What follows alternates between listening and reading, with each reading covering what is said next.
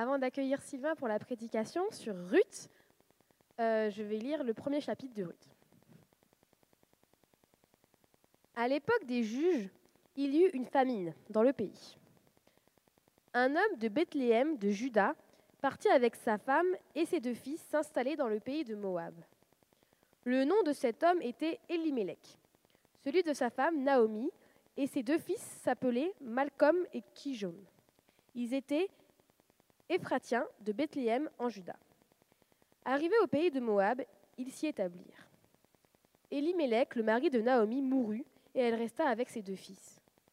Ils prirent des femmes moabites. L'une s'appelait Orpa et l'autre Ruth. Et ils habitèrent là environ dix ans. Malcolm et Chiron moururent aussi tous les deux, et Naomi resta privée de ses deux fils et de son mari. Alors elle se leva, elle et ses belles-filles, afin de quitter le pays de Moab. En effet, elle y avait appris que l'Éternel était intervenu en faveur de son peuple et lui avait donné du pain. Elle partit de l'endroit où elle habitait, accompagnée de ses deux belles-filles, et elle se mit en route pour retourner dans le pays de Juda. Naomi dit à ses deux belles-filles, Allez-y, retournez chacune dans la famille de votre mère, que l'Éternel agisse avec bonté envers vous, comme vous l'avez fait envers ceux qui sont morts et envers moi. Que l'Éternel fasse trouver à chacune du repos dans la maison d'un mari. Puis elle les embrassa. Elles se mirent à pleurer tout haut et lui dirent, Non, nous irons avec toi vers ton peuple. Naomi dit, Retournez chez vous, mes filles. Pourquoi viendriez-vous avec moi? Suis-je encore en état d'avoir des fils qui puissent devenir vos maris? Retournez chez vous, mes filles. Allez-y. Je suis trop vieille pour me remarier. Et même si je disais j'ai de l'espérance, même si cette nuit j'étais avec un homme et que je mette au monde des fils, attendriez-vous pour cela qu'ils aient grandi? Refuseriez-vous pour cela de vous marier? Non, mes filles, car à cause de vous, je suis dans une grande amertume, parce que l'Éternel est intervenu contre moi. Elles se remirent à pleurer tout haut. Orpa embrassa sa belle-mère, mais Ruth lui resta attachée. Naomi dit à Ruth, Tu vois ta belle-sœur est retournée vers son peuple et vers ses dieux. Retourne chez toi comme elle. Ruth répondit, Ne me pousse pas à te laisser à repartir loin de toi. Où tu iras, j'irai. Où tu habiteras, j'habiterai. Ton peuple sera mon peuple et ton Dieu sera mon Dieu. Où tu mourras, je mourrai et j'y serai enterré. Que l'Éternel me traite avec la plus grande sévérité si autre chose que la mort me sépare de toi. La voyant décidée à l'accompagner, Naomi cessa d'insister auprès d'elle. Elles firent ensemble le voyage jusqu'à leur arrivée à Bethléem. Lorsqu'elles entrèrent dans Bethléem, toute la ville fut dans l'agitation à cause d'elles. Les femmes disaient Est-ce bien Naomi? Elle leur dit Ne m'appelez pas Naomi, appelez-moi Mara, car le Tout-Puissant m'a rempli d'amertume. J'étais dans l'abondance à mon départ et l'Éternel me ramène les mains vides. Pourquoi m'appelleriez-vous Naomi? Après que l'Éternel s'est prononcé contre moi, après que le Tout-Puissant a provoqué mon malheur. C'est ainsi que Naomi et sa belle-fille Ruth, la Moabite, revinrent au pays de Moab, du pays de Moab. Elles arrivèrent à Bethléem au début de la moisson de l'orge.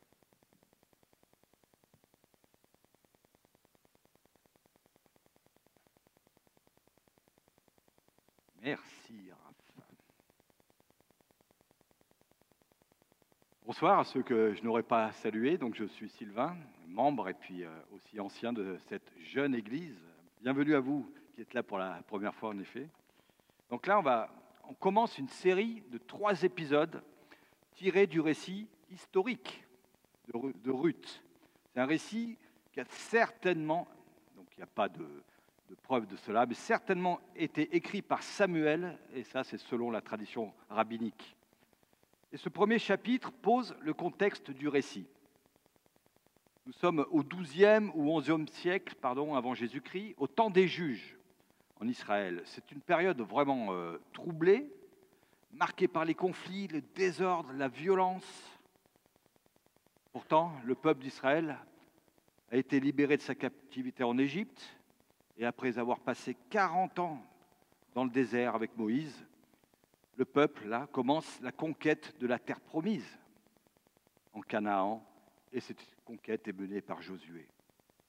Le temps des juges nous décrit l'incroyable incapacité, ou plutôt l'incroyable capacité du peuple d'Israël à abandonner Dieu. Pourtant, le peuple a déjà été au bénéfice d'un nombre énorme de miracles sa faveur. Le temps des juges est un temps de déclin spirituel, de corruption. C'est la pire période de l'Ancien Testament. Et là, le récit de Ruth intervient là au milieu comme une oasis dans ce contexte désastreux. Bien sûr, à la lecture de ce premier chapitre, vous dites que ce n'est pas une si belle oasis que ça. Mais on verra ça dans l'ensemble du livre. Alors nous sommes au temps des juges et il y a une famine dans le pays. La famine, dans la parole de Dieu, c'est souvent un jugement de Dieu, en tout cas dans l'Ancien Testament. Mais cette fois-ci, ça n'est pas dit. Et il semblerait que ce ne soit pas le cas, puisque à une cinquantaine de kilomètres de là, la famine ne sévit pas.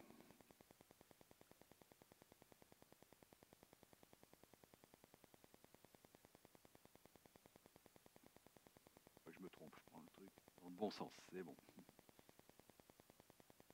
Elimelech, dont le nom signifie l'Éternel est mon roi. Vous verrez que tous les noms propres dans ce premier chapitre ont une importance. Pour ça, je vous en donnerai la traduction depuis l'hébreu. Donc, il signifie l'Éternel est mon roi.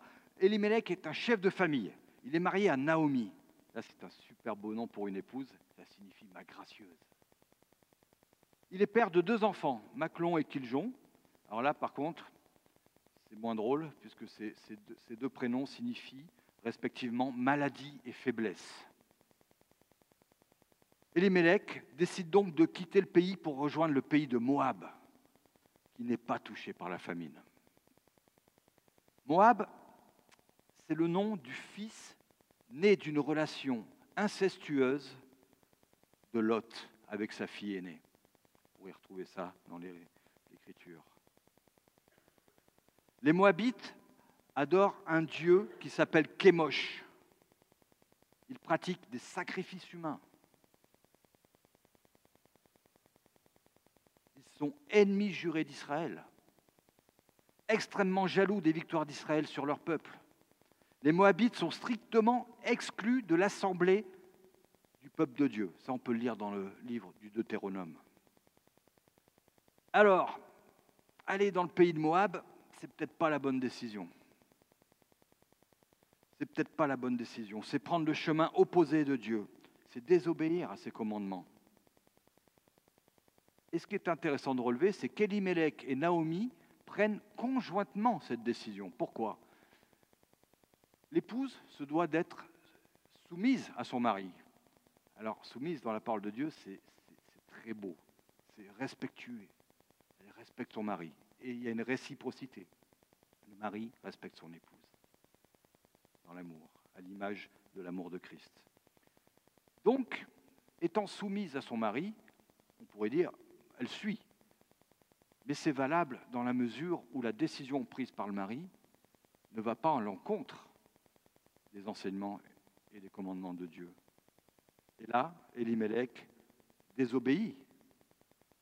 Et Naomi aurait pu dire non, je ne suis pas d'accord avec toi. Ce n'est pas ce qui s'est passé. elle aurait pu s'opposer à cette décision. Est-ce qu'on peut les blâmer? La famine, ça ne doit pas être drôle. Hein. Deux enfants, d'après leur prénom, certainement fragiles, sujets aux maladies. Qu'aurions-nous fait À 50 km de là, la famine ne sévit pas. Et dans ce contexte difficile, on comprend qu'Elimelech veut certainement prendre soin de sa famille.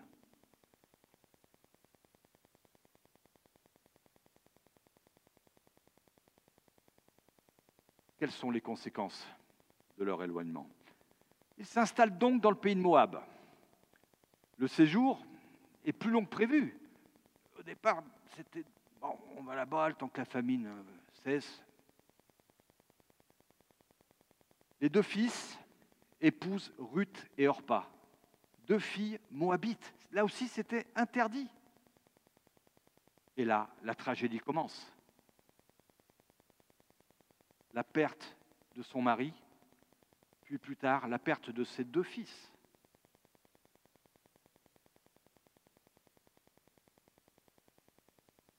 En décembre 1994, 5 heures du mat, le téléphone sonne chez moi. Ma belle-sœur, en pleurs, me dit Ton frère est mort. Il a laissé une épouse, de deux enfants en bas âge.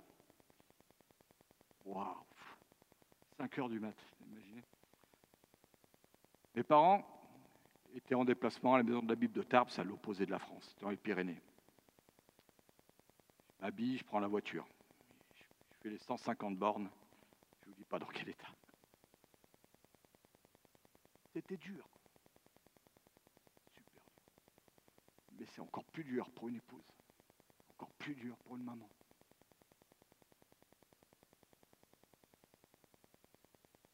Et même avec l'espérance et l'assurance de revoir son frère, son enfant, son époux au ciel.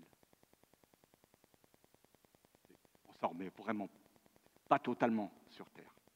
On s'en remettra pleinement là-haut.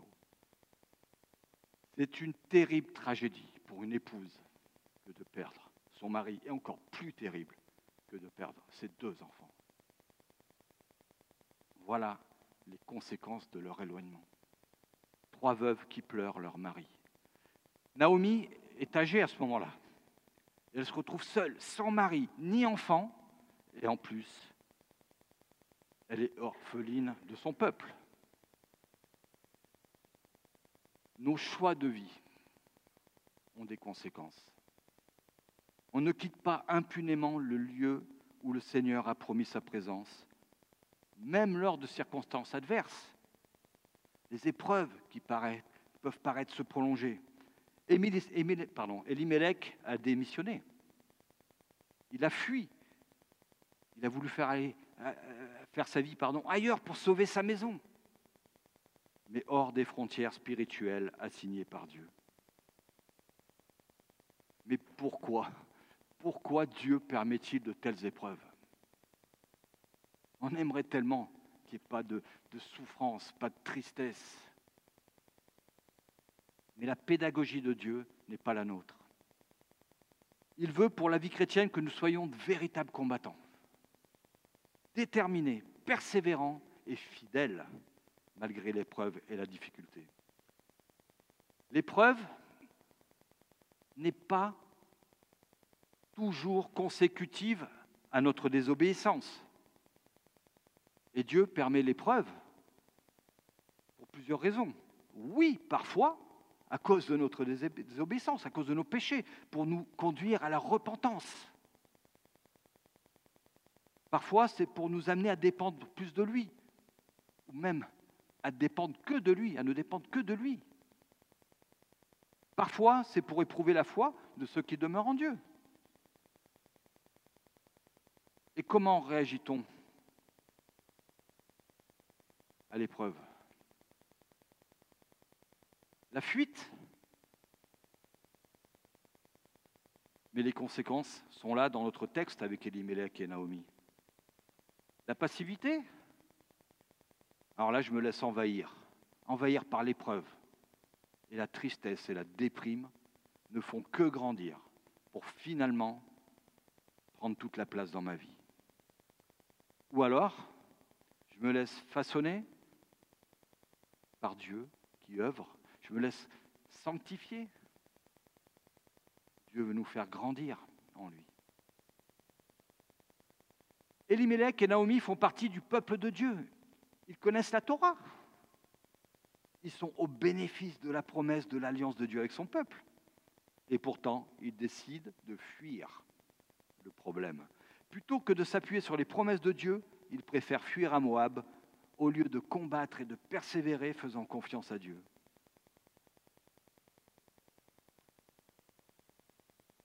Je veux reconnaître humblement devant vous combien parfois j'ai envie de fuir l'épreuve, plutôt que de persévérer par la grâce de Dieu. La suite est dramatique. Après avoir fui la famine, après avoir tout abandonné à Bethléem, et là, une fois de plus, Bethléem, qu'est-ce que ça signifie? Beth, c'est la maison, Léem, c'est le pain, c'est la boulangerie. Ils ont fui la boulangerie, la maison du pain après avoir fui, après avoir perdu toute sa famille à Moab, Naomi apprend que Dieu est intervenu en faveur de son peuple en lui donnant du pain. Oh, papa, la douche froide. Imaginez les pensées qui ont pu surgir dans l'esprit de Naomi. Ah, si j'avais, ah, si je n'avais pas, ah, si. C'est horrible. De plus, il est trop tard pour elle d'avoir d'autres enfants. Elle s'estime trop âgée pour se remarier. Là, dans le texte, elle fait appel au lévira, au lévira juif. Le lévira stipule que le frère de la veuve doit l'épouser. Le frère, pardon, du défunt de la veuve doit l'épouser. Mais même si c'était le cas, que le Seigneur, dans sa grâce, lui accorde d'avoir d'autres enfants, les belles filles ne pourraient pas attendre. Alors, exilée à Moab, Naomi décide de rentrer en Israël, où elle trouvera peut-être du secours. Le veuvage est certainement très difficile à vivre dans le contexte culturel de cette époque, surtout dans un pays étranger, loin des siens. Mais ces belles filles, elles, sont encore jeunes. Il est temps, encore temps pour elles de trouver un mari et de refaire leur vie. Et Naomi les, y encourage. C'est bien la décision prise par Orpa d'ailleurs. Alors là, on pourrait dire, eh ben, Orpa, elle n'est pas sympa. Hein. Elle, elle dit, euh, au revoir belle maman, moi je vais refaire ma vie. Hein. Mais ne nous, gardons-nous de porter un jugement trop hâtif sur elle. Elle aimait aussi sa belle-mère on voit que cela lui coûte de la quitter. Mais je trouve que sa décision est légitime, compréhensible, humainement parlant. C'est, en réalité, c'est la décision de Ruth qui n'est est pas normale. Elle est étonnante. Ruth répondit, Ne me pousse pas à te laisser, à repartir loin de toi. Où tu iras, j'irai. Où tu habiteras, j'habiterai. Ton peuple sera mon peuple et ton Dieu sera mon Dieu. Où tu mourras, je mourrai et j'y serai enterré. Que l'Éternel me traite avec la plus grande sévérité si autre chose que la mort me sépare de toi. La voyant décider à l'accompagner, Naomi cessa d'insister auprès d'elle. Choisir de rester malgré tout avec sa belle-mère, envers qui elle n'avait d'ailleurs aucune obligation. Hein. C'est une marque remarquable de fidélité. Ruth, dont le nom signifie amitié, avait sans doute compris la situation précaire de sa belle-mère et compris qu'elle pouvait lui venir en aide en l'accompagnant. Et d'ailleurs, la suite lui donne raison. La fidélité de Ruth est sans doute bien plus qu'un simple attachement à sa belle-mère son pays natal, sa famille. Et ton Dieu sera mon Dieu, dit-elle. Il y a dans sa démarche une dimension de foi. Elle choisit Naomi, mais elle choisit également le Dieu de Naomi et de son mari. Malgré son péché, la foi de Naomi a touché à son attachement à sa belle-mère s'ajoute une adhésion de cœur à Dieu. Malgré le péché de Naomi, la foi a touché Ruth. Ça, c'est un encouragement pour nous. Hein. Malgré nos péchés, Dieu nous utilise pour toucher d'autres. La grâce de Dieu est à l'œuvre malgré le péché de Naomi. Dieu a fait cesser la famine. Dieu a préparé le retour de Naomi, au pays. Dieu a convaincu Ruth de suivre Naomi. De plus, n'oublions pas que les Moabites n'ont pas de place dans le peuple de Dieu. C'est un décret. Mais la foi de Ruth renverse toutes les règles. La grâce de Dieu renverse cette règle. Et par la suite, nous verrons que Ruth la Moabite, la païenne, intégrera la généalogie de David, et donc de Jésus. Dans la tradition juive, Ruth est considérée comme un modèle des femmes prosélytes non juives qui épousent la foi juive. Alors Naomi et Ruth marchent toutes les deux et arrivent à Bethléem. L'accueil qu'elles reçoivent montre que Naomi était très connue. Hein. Il devait avoir une belle position, hein, Elimelech et Naomi. Parce qu'on nous dit de toute la ville. Un accueil connu de toute la ville. Et quelle est la réponse de Naomi? Appelez-moi Mara. Amertume. Cela prouve qu'elle est en révolte complète contre Dieu. Partie dans l'abondance, elle revient les mains vides. Elle accuse Dieu plutôt que de se repentir. Elle est submergée par la déprime, voyant tout en noir. Son amertume l'aveugle. Elle ne voit pas la grâce de Dieu. Elle est amère alors que la famine n'est plus.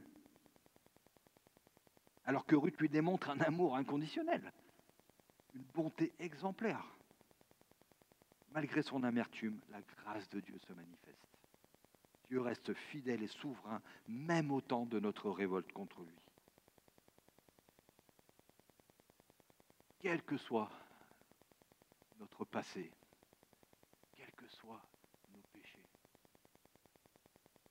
nous avons un Dieu qui fait grâce. Ne vivons pas dans l'amertume à cause de notre péché. Ne vivons pas en essayant d'occulter, de, cacher notre péché à nous-mêmes. Hein. Ne nous lassons pas de goûter à la grâce de Dieu. Dès le premier épisode de cette histoire, Ruth nous offre un remarquable exemple de fidélité et de foi.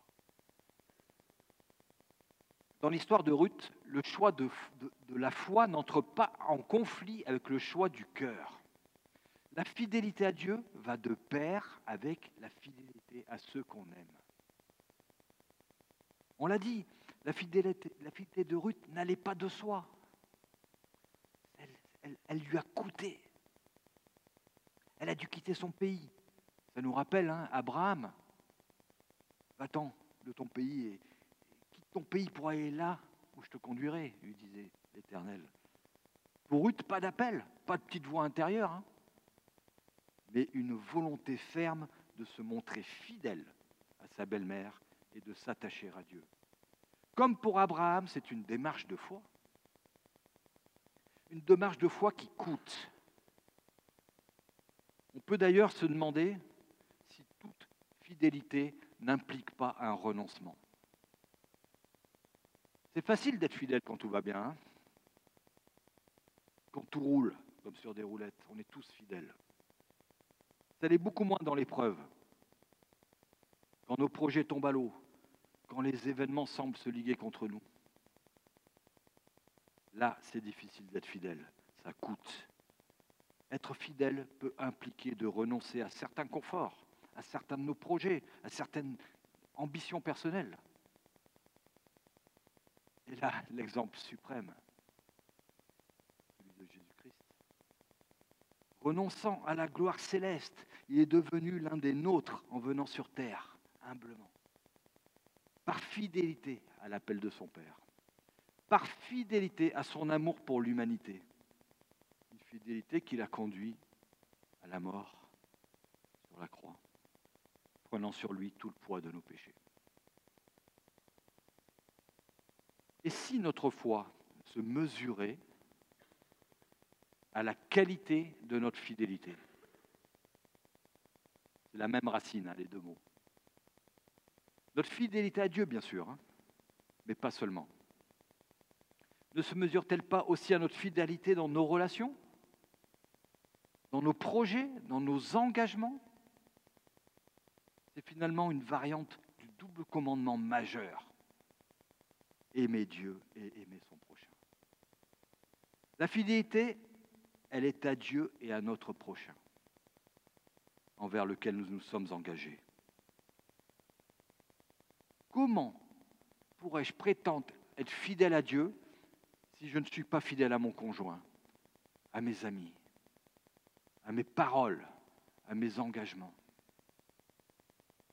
Ruth, la Moabite, nous montre la voie d'une foi concrète, qui s'exprime dans le quotidien par sa fidélité à sa belle-mère. Comment concrètement notre fidélité s'exprime-t-elle? Comment notre foi, notre fidélité à Dieu se manifeste-t-elle dans notre fidélité de tous les jours? Sommes-nous fidèles envers nos frères et sœurs, nos amis, nos prochains? Restons-nous fidèles à Dieu dans l'épreuve, les difficultés? Il faut se rappeler, c'est bien à la fidélité, y compris dans les peu de choses, quotidien que Dieu nous invite, comme le dit le maître de la parabole des talents à son serviteur en Matthieu 25. C'est bien, bon et fidèle serviteur. Tu as été fidèle en peu de choses, je t'établirai sur beaucoup. Entre dans la joie de ton maître.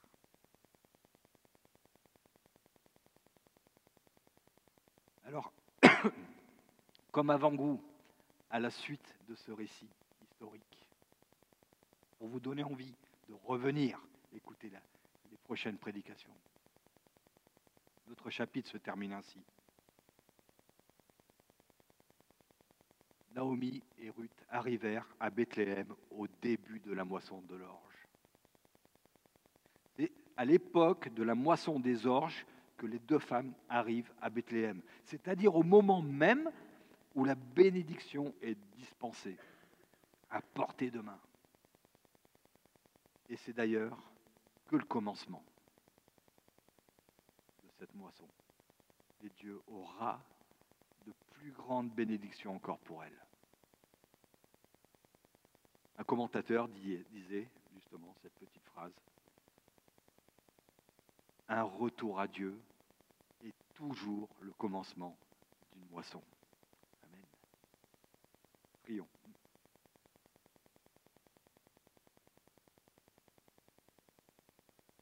Seigneur, tu es pour nous un, tel exemple de la perfection de la fidélité.